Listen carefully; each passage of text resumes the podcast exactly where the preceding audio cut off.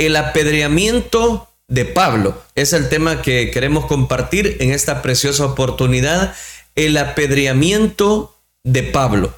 El llamado a las misiones, el viaje misionero que Bernabé, eh, Pablo habían emprendido, habían llevado a muchos peligros. Hoy día se habla de muchos congresos, se habla de muchas convenciones, se habla de muchos eh, detalles interesantes dentro de la vida espiritual, de una prosperidad económica, de un glamour religioso, de una élite ministerial, de un empoderamiento, pero aunque hay muchos que realizan eh, este tipo de acciones y viven la vida precisamente de un cristianismo, de un eh, ministro, voy a decirlo, comprometido con Jesús y su reino, el verdadero cristianismo el verdadero llamado es sinónimo de sufrimiento, de rechazo.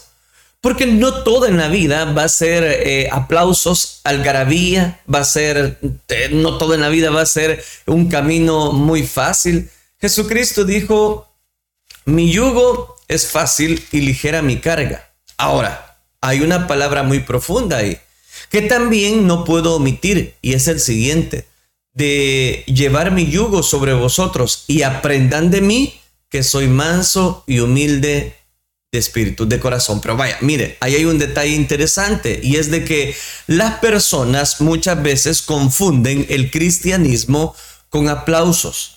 Confunden el cristianismo con simplemente eh, una organización élite. Todo eso es verdad. Y yo sé que mi Dios es un Dios que prospera. Yo sé que Dios es un Dios que nunca va a dejar a sus hijos. Pero también sé que el camino de la vida espiritual es difícil. Pero no podemos desmayar si contamos con la guianza y la cobertura de nuestro Dios. Ese es el punto que hay que dar de gracia también. Recuerde lo que de gracia hemos recibido. Bien, vamos a ir por parte. Dice el libro de los Hechos, capítulo 14, versículo 19. Entonces vinieron unos judíos de Antioquía y de Iconio que persuadieron a la multitud y habiendo apedreado a Pablo, le arrestaron fuera de la ciudad y pensando que estaba muerto. Debido a este versículo, versículo 19, le hemos puesto o le he puesto al tema el apedreamiento de Pablo. Aquí nos da mención que vienen unos judíos de Antioquía y de Iconio y que estaban persuadiendo a aquella multitud a que precisamente apedrearan y apedreando a Pablo le arrastraron fuera de la ciudad pensando que estaba muerto. O sea, llegó un momento que no solamente fue un grupo que se acercó para apedrear a Pablo o que rechazaran el mensaje, sino que llegaron a, términos de violencia. Eso nos hace pensar que muchas personas aceptan el Evangelio, otros la rechazan, pero hay otros que no solo la aceptan ni la rechazan, sino que se convierten en detractores del Evangelio. El primer punto que quiero compartir es el milagro hecho a través de Pablo que encontramos en el libro de los Hechos, capítulo 14, versículo 8. El milagro hecho a través de Pablo nos da un detalle interesante. Dice el versículo número 8, y cierto hombre de Listra estaba sentado, imposibilitado de los pies, cojo de nacimiento que jamás había andado. Esto nos habla de un primer detalle, el cual es algo milagroso, es el milagro precisamente hecho a través de Pablo. Se traduce este relato con y cierto hombre de Listra, ahí lo dice el versículo 8, no era nadie importante ni reconocido, era más una persona del montón. Pero con esos desconocidos y desconocidas, muchas veces Jesucristo se glorifica con esos eh, desconocidos, muchas veces Dios se revela al corazón de las personas. Este es un detalle interesante porque este milagro eh, del incapacitado de Listra fue clásico en el ministerio de Pablo. Lucas como médico siempre fue preciso en dar un diagnóstico completo de los pacientes. Y por eso es que en el Evangelio de Lucas encontramos muchos milagros, precisamente bajo esa paciencia de un médico amado. Este, dice la escritura, oyó hablar a Pablo, el cual, fijando en él sus ojos y viendo que tenía fe para ser sanado, dijo, con gran voz. Aquí cito el libro de los Hechos, capítulo 14, versículo 9 y 10. Levántate derecho sobre tus pies. Y él saltó y anduvo. Se declara, este es el punto, viendo que tenía fe para ser sanado.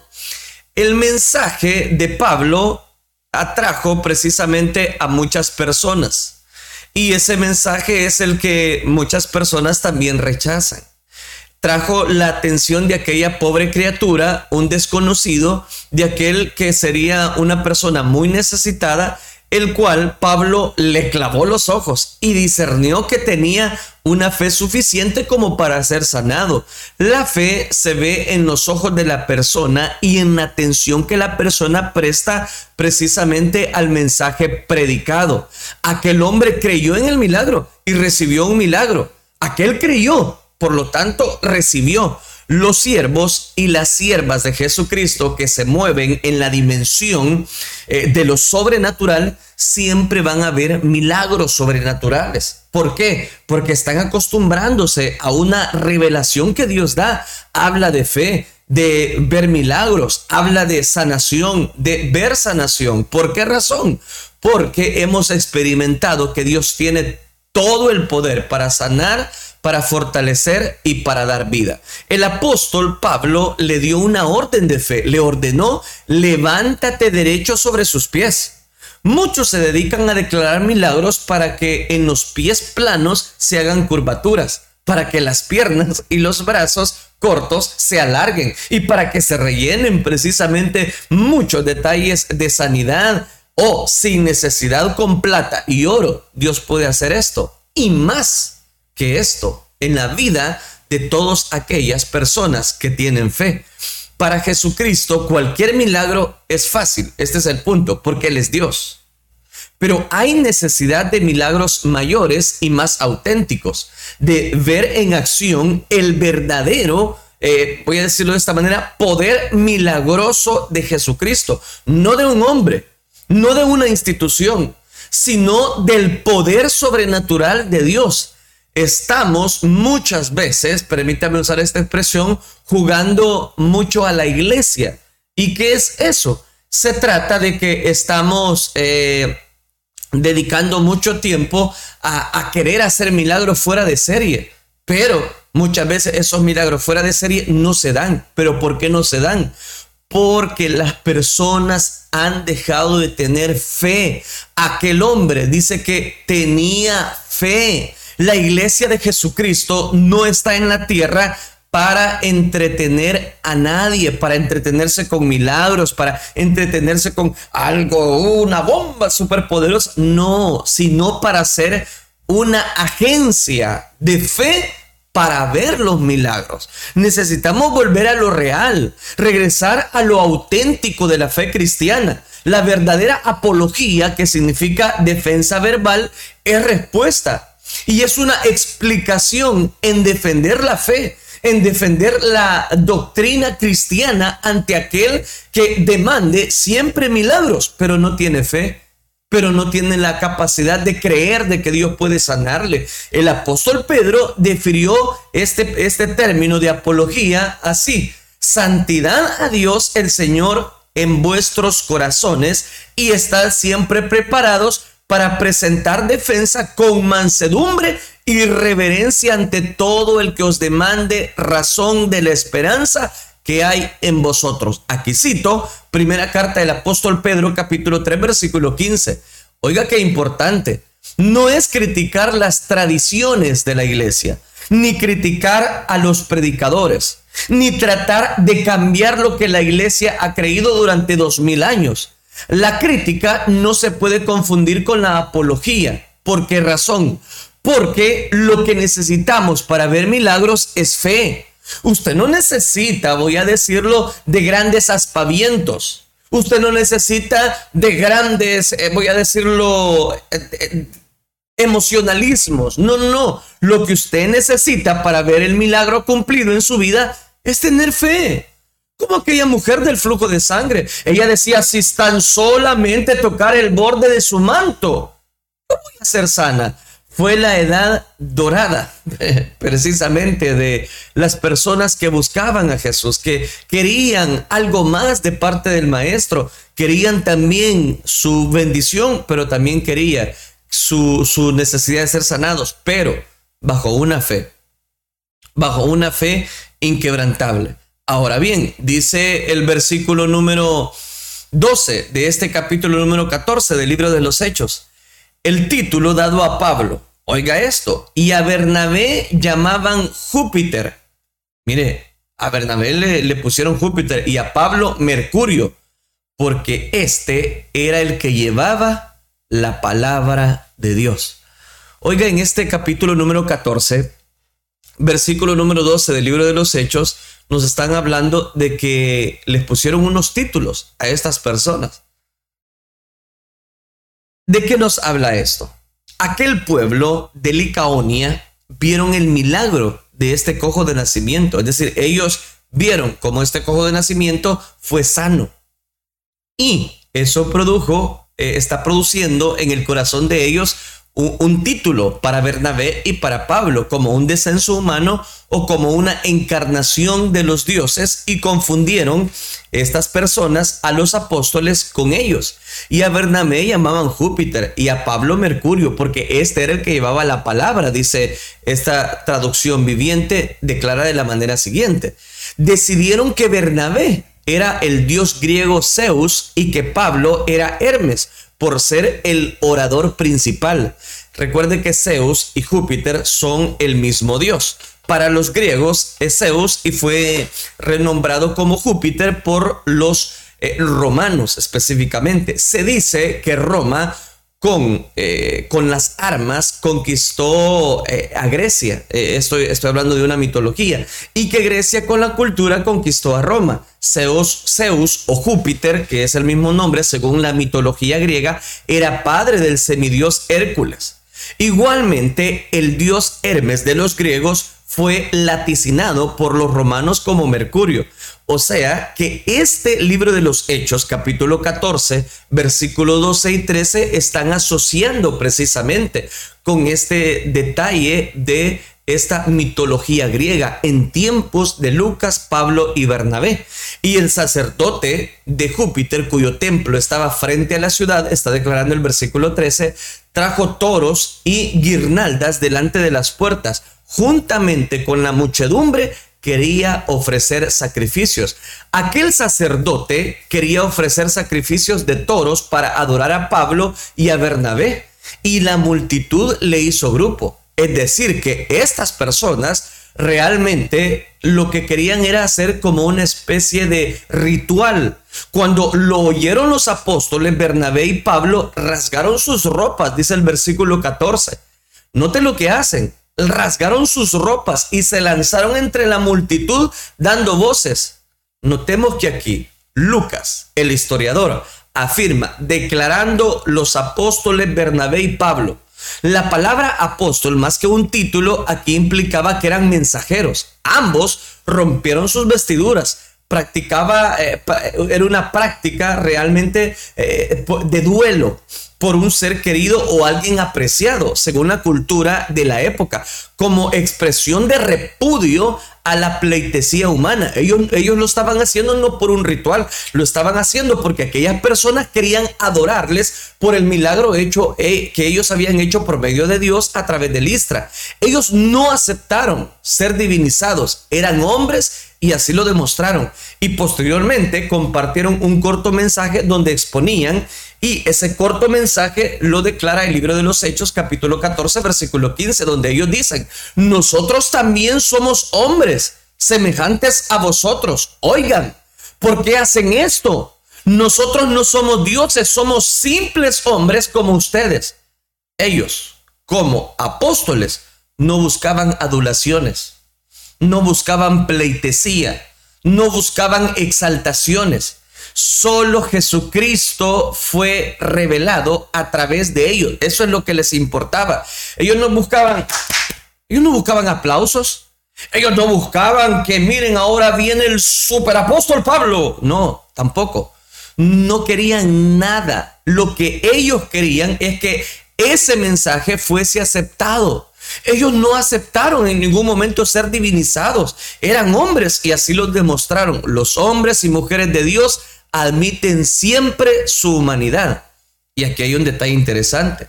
Porque hoy las personas, los que dicen ser apóstoles, lo que quieren son aplausos. Lo que quieren son medallas de reconocimientos. Lo que, lo que quieren es que ellos se den a conocer, pero no dan a conocer el Dios al cual ellos profesan. Oiga, eso debe llevarnos a una consideración en pleno siglo XXI, que no es al hombre que se le debe aplaudir, a adorar, es se trata de dar adoración de aquel que murió por nosotros en la cruz del Calvario. Que os anunciamos, decía Pablo y Bernabé, que de estas vanidades os convirtáis al Dios vivo que hizo el cielo y la tierra, el mar y todo lo que en ellos hay. Hechos capítulo 14, versículo 15. Por favor, ya no hagan estas tonterías, dice, dice Pablo, sino pídanle perdón a Dios. Él es quien hizo el cielo, la tierra, el mar y todo lo cuanto en ellos hay. Oiga, no había ni una pizca de autosuficiencia, de orgullo en el corazón de Pablo y Bernabé, habían hecho un milagro extraordinario. Y no me voy a enfocar en el milagro, como usted ya lo habrá notado. Estaban declarando que una sanidad, un cojo de nacimiento, había recibido precisamente ese milagro extraordinario. Pero ellos no estaban queriendo escuchar Vamos, vamos, qué bueno. Y una gran algarabía y un gran emocionalismo. Y son nuestros dioses. No, ellos no querían. Dice que rasgaron sus vestiduras. Le pregunto, ¿eso es lo que ahora ve usted en las redes sociales? ¿Eso es lo que usted ve ahora en las, en las algunas denominaciones? ¿Eso es lo que usted ve? No, lo que se ve es que están dando seguimiento al ser humano, destacan más al ser humano que al Dios que ellos predican. Qué tremendo cuán alejado está ahora el ser humano de lo que la palabra de Dios muestra. Pablo dijo, déjense de tonterías. Al único que hay que adorar es al Dios que hizo los cielos y la tierra. Era un mensaje a romper con las vanidades de la idolatría de esos dioses mitológicos, porque ellos sabían que esa mitología griega en tiempos del libro de los hechos estaba permeando con mucha fuerza a tal punto de verlos a ellos como semidioses. Pero Dios no es aquel que se hace con las manos humanas. Dios es el que con sus manos nos hizo a nosotros. Al Dios vivo y creador de todo el universo es el que hay que adorar. La Biblia dice, todo lo que respire, alabe el nombre de Dios. Entonces Pablo había comprendido muy bien. Era un mensaje a romper con aquella idolatría, a, romper con aquellas vanidades. ¿Y cómo lo demostró? Rompiendo él sus vestiduras, como diciéndole, no estamos de acuerdo con eso. Con la proclamación del Evangelio se busca convencer a la gente, a la gente, al pueblo, a la comunidad, a que crean, y que todos se conviertan al Dios vivo, no al hombre, al Dios vivo, no a la denominación, no a la misión, no, que se conviertan al Dios vivo y que todos se conviertan a ese Dios. Al mundo se le debe de testificar que Dios es el creador, que Jesucristo es el Salvador, aunque muchos lo rechacen. La verdadera teología parte de la revelación que viene de Dios, lleva el conocimiento acerca de Dios y termina en una relación con Dios. Oiga, qué interesante. En las edades pasadas, Él ha dejado a todas las gentes andar en sus propios caminos. Si bien no se dejó a sí mismo sin testimonio, haciendo bien, dándonos lluvias del cielo, tiempos fructíferos, llenando de sustento, de alegría sus corazones, pero Dios sigue siendo Dios y la hierba se seca, la flor se cae, pero la palabra de Dios esa permanece para siempre. Pablo y Bernabé, hay un detalle que no puedo omitir, hablaron de la presencia de Dios en la historia y de su providencia divina para con los seres humanos.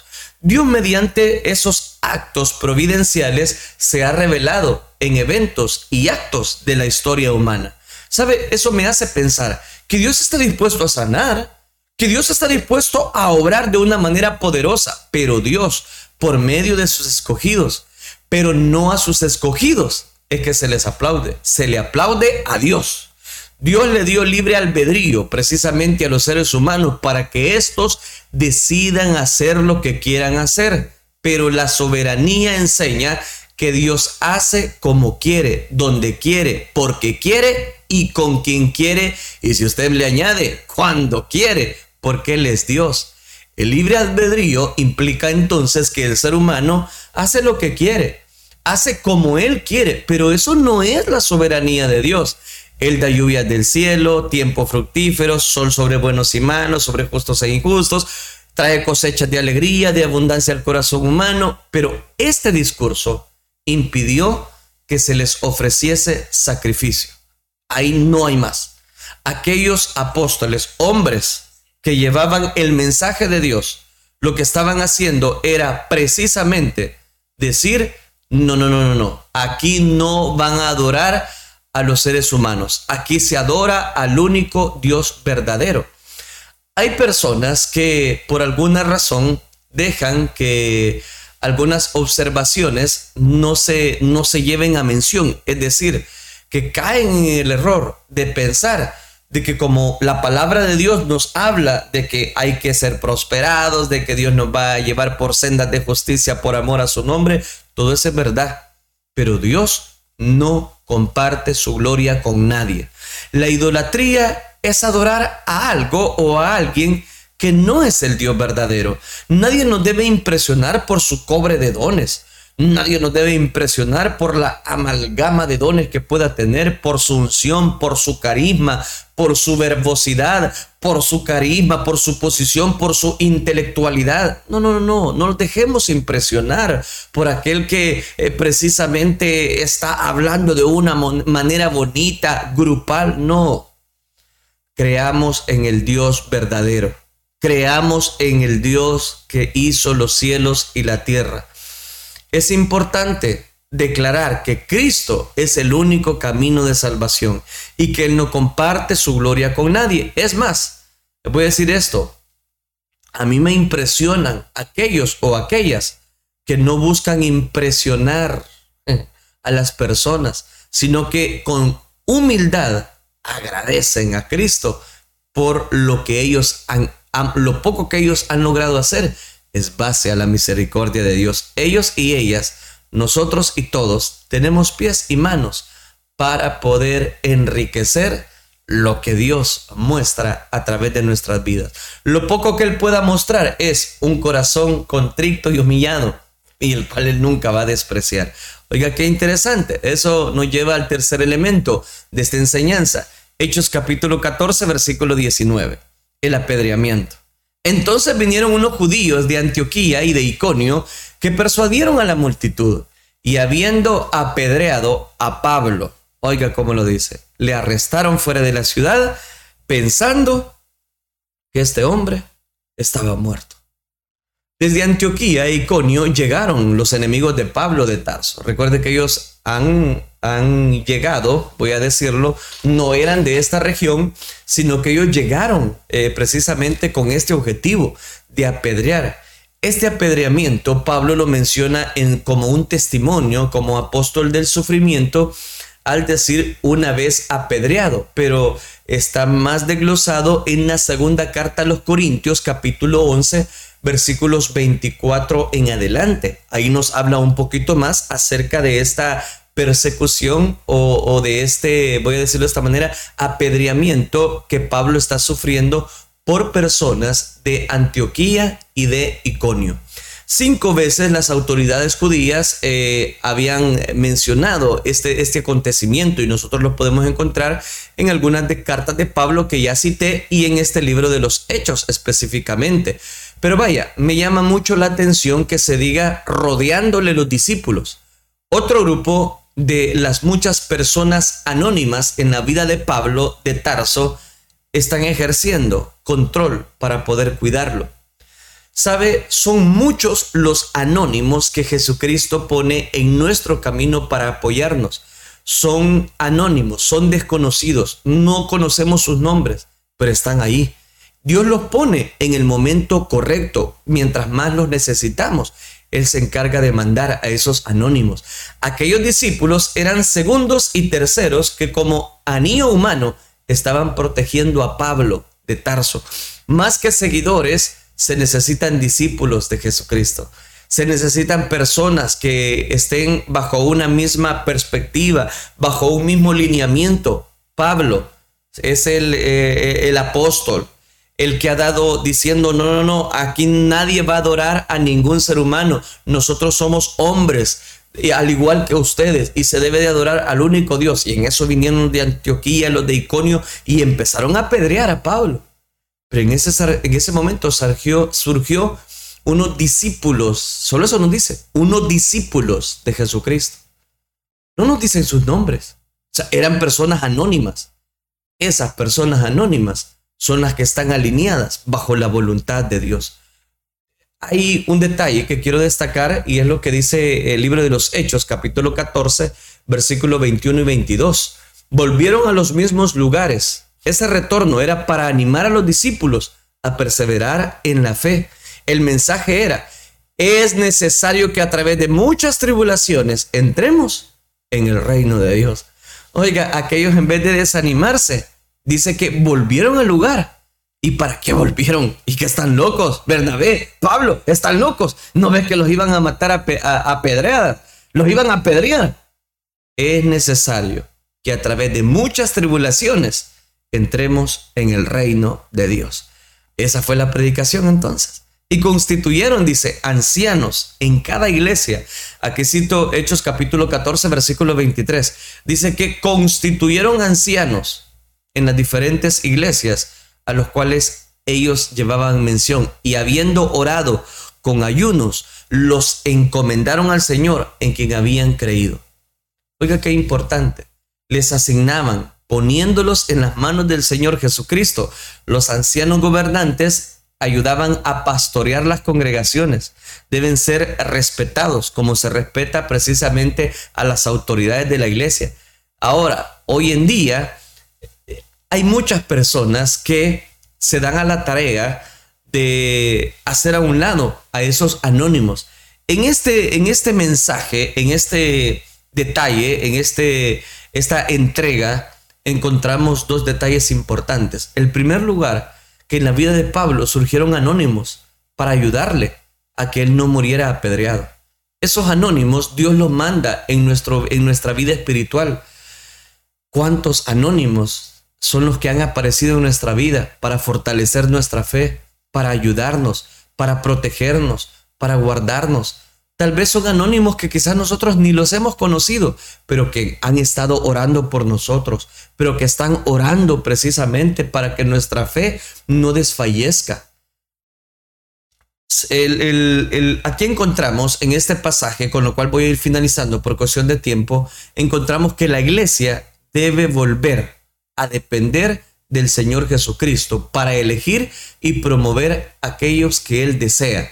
El tiempo, la lealtad, la fidelidad, la humildad y la consagración. Y por ahí entra un último concepto, el compromiso. Deben ser tomados en cuenta para cualquier nombramiento espiritual. La promoción a puestos personales eh, lleva a que las personas tengan un grado de responsabilidad Promover a un rebelde es abrirle la puerta a una persona infiel que no va a valorar un futuro divisionista. Promover a un rebelde es abrirle la puerta a una infidelidad dentro de la estructura que Dios ha establecido. El punto es este. Hay dos criterios que son muy importantes. Los llevo a mención porque aquí vemos personas anónimas que van a resurgir para que Dios sobre eh, protegiera a aquellas personas que eran sus mensajeros. El primer criterio se debe de descubrir los dones que esta persona posee o ha recibido por el Espíritu Santo. Es decir, damos por sentado que aquellas personas que quieren ser usadas por Dios tienen que tener la llenura del Espíritu Santo. Y así sabrá en qué área precisamente Dios lo va a usar el segundo criterio, se debe descubrir la cosecha del fruto del Espíritu Santo en su vida. Así se sabrá qué carácter o temperamento tiene una persona para poder ser tratada. El fruto eh, revela su nivel de madurez espiritual, porque la Biblia lo dice algo tan sencillo, por sus frutos los conoceréis. En cambio, el fruto que el Espíritu Santo produce en nuestra vida es amor.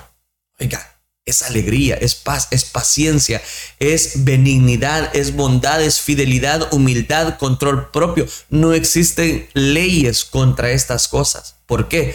Porque son los frutos del Espíritu. En cambio, este es el punto. El Espíritu de Dios nos hace amar a los demás, estar siempre alegres, disfrutar de su presencia, nos hace ser pacientes, amables, tratar bien con los demás y dar de gracia lo que de gracia hemos recibido. Ahora, nuevamente vemos en esta temática que Pablo definitivamente no está jugando a una religión. Él ha sido apedreado, pero Dios pone siempre personas que lo van a proteger, que lo van a guardar, que lo van a cuidar, que lo van a llevar a esa bendición de ser llamado hijo de Dios. Y aquí quiero aplicar unas verdades. La primera de ellas es que el llamado al cristianismo, y se lo voy a decir más claramente, a las misiones, para eh, confraternizar con los demás al servicio de la obra del Señor, ese es un soldado de infantería es un soldado de infantería. Y oiga esto, que apunta con su fusil al corazón de las personas. Pero las balas que va a disparar son de amor y de perdón para todos aquellos que se levantan en contra de su misión. Marchar siempre como un soldado en el ejército de amor para Cristo Jesús. Hay personas que tiran balas pero las balas que tiran son palabras hirientes. Hay hombres cuyas palabras son como golpes de espada, dice la escritura. Pero el verdadero cristianismo va a lanzar palabras de edificación, de amor, de crecimiento, de desarrollo para aquella persona que comparte lo que Dios ha recibido. Por eso, una vez más, podemos llegar a esa conclusión de que no se debe de jugar a la religión, ¿Por qué? Porque tarde o temprano la persona va a descubrir que esto es un poder transformador que edifica el corazón de las personas. Pablo estuvo a punto de ser apedreado y, esos anónimos discípulos lo protegieron. Dios siempre va, esta es la tercera verdad para ser aplicada, Dios siempre va a promover y va a procurar mandar anónimos cuando nosotros tanto los hemos necesitado. Hay anónimos que quizás nunca los vamos a conocer, solo los vamos a conocer cuando estemos en el cielo. Y nos vamos a dar cuenta que muchas personas anónimas estuvieron orando por nosotros, estuvieron guardando nuestras vidas, estuvieron salvaguardando lo que Dios estaba haciendo en nuestros corazones. Y la tercera verdad para ser aplicada, no se deje influenciar por aquellos, entre comillas, que dicen ser superapóstoles y lo que buscan son los aplausos de la gente. Lo que busca es levantar su ego, su orgullo. Aquí a Pablo lo quisieron adorar, lo, que, lo quisieron venerar por medio de una mitología griega. Él rasgó sus vestidos y dijo, aquí somos hombres igual que ustedes. El único que, que debe de ser adorado es el Dios que creó los cielos y la tierra. Entonces, no crea en pleno siglo XXI, todo lo que, lo que usted pueda ver en las redes sociales, aún en iglesias, no crea. Simplemente, si esa persona no está declarando que Dios es real, entonces lo que él está buscando es una adoración a esa persona. Pero Dios no comparte su gloria con nadie. Él es el único Dios y verdadero, el cual merece toda nuestra adoración. Oremos entonces, oremos. Padre nuestro que estás en los cielos, Señor, te damos gracias porque tú eres Dios y no hay más. Ayúdanos a discernir aquel mensaje que viene de ti.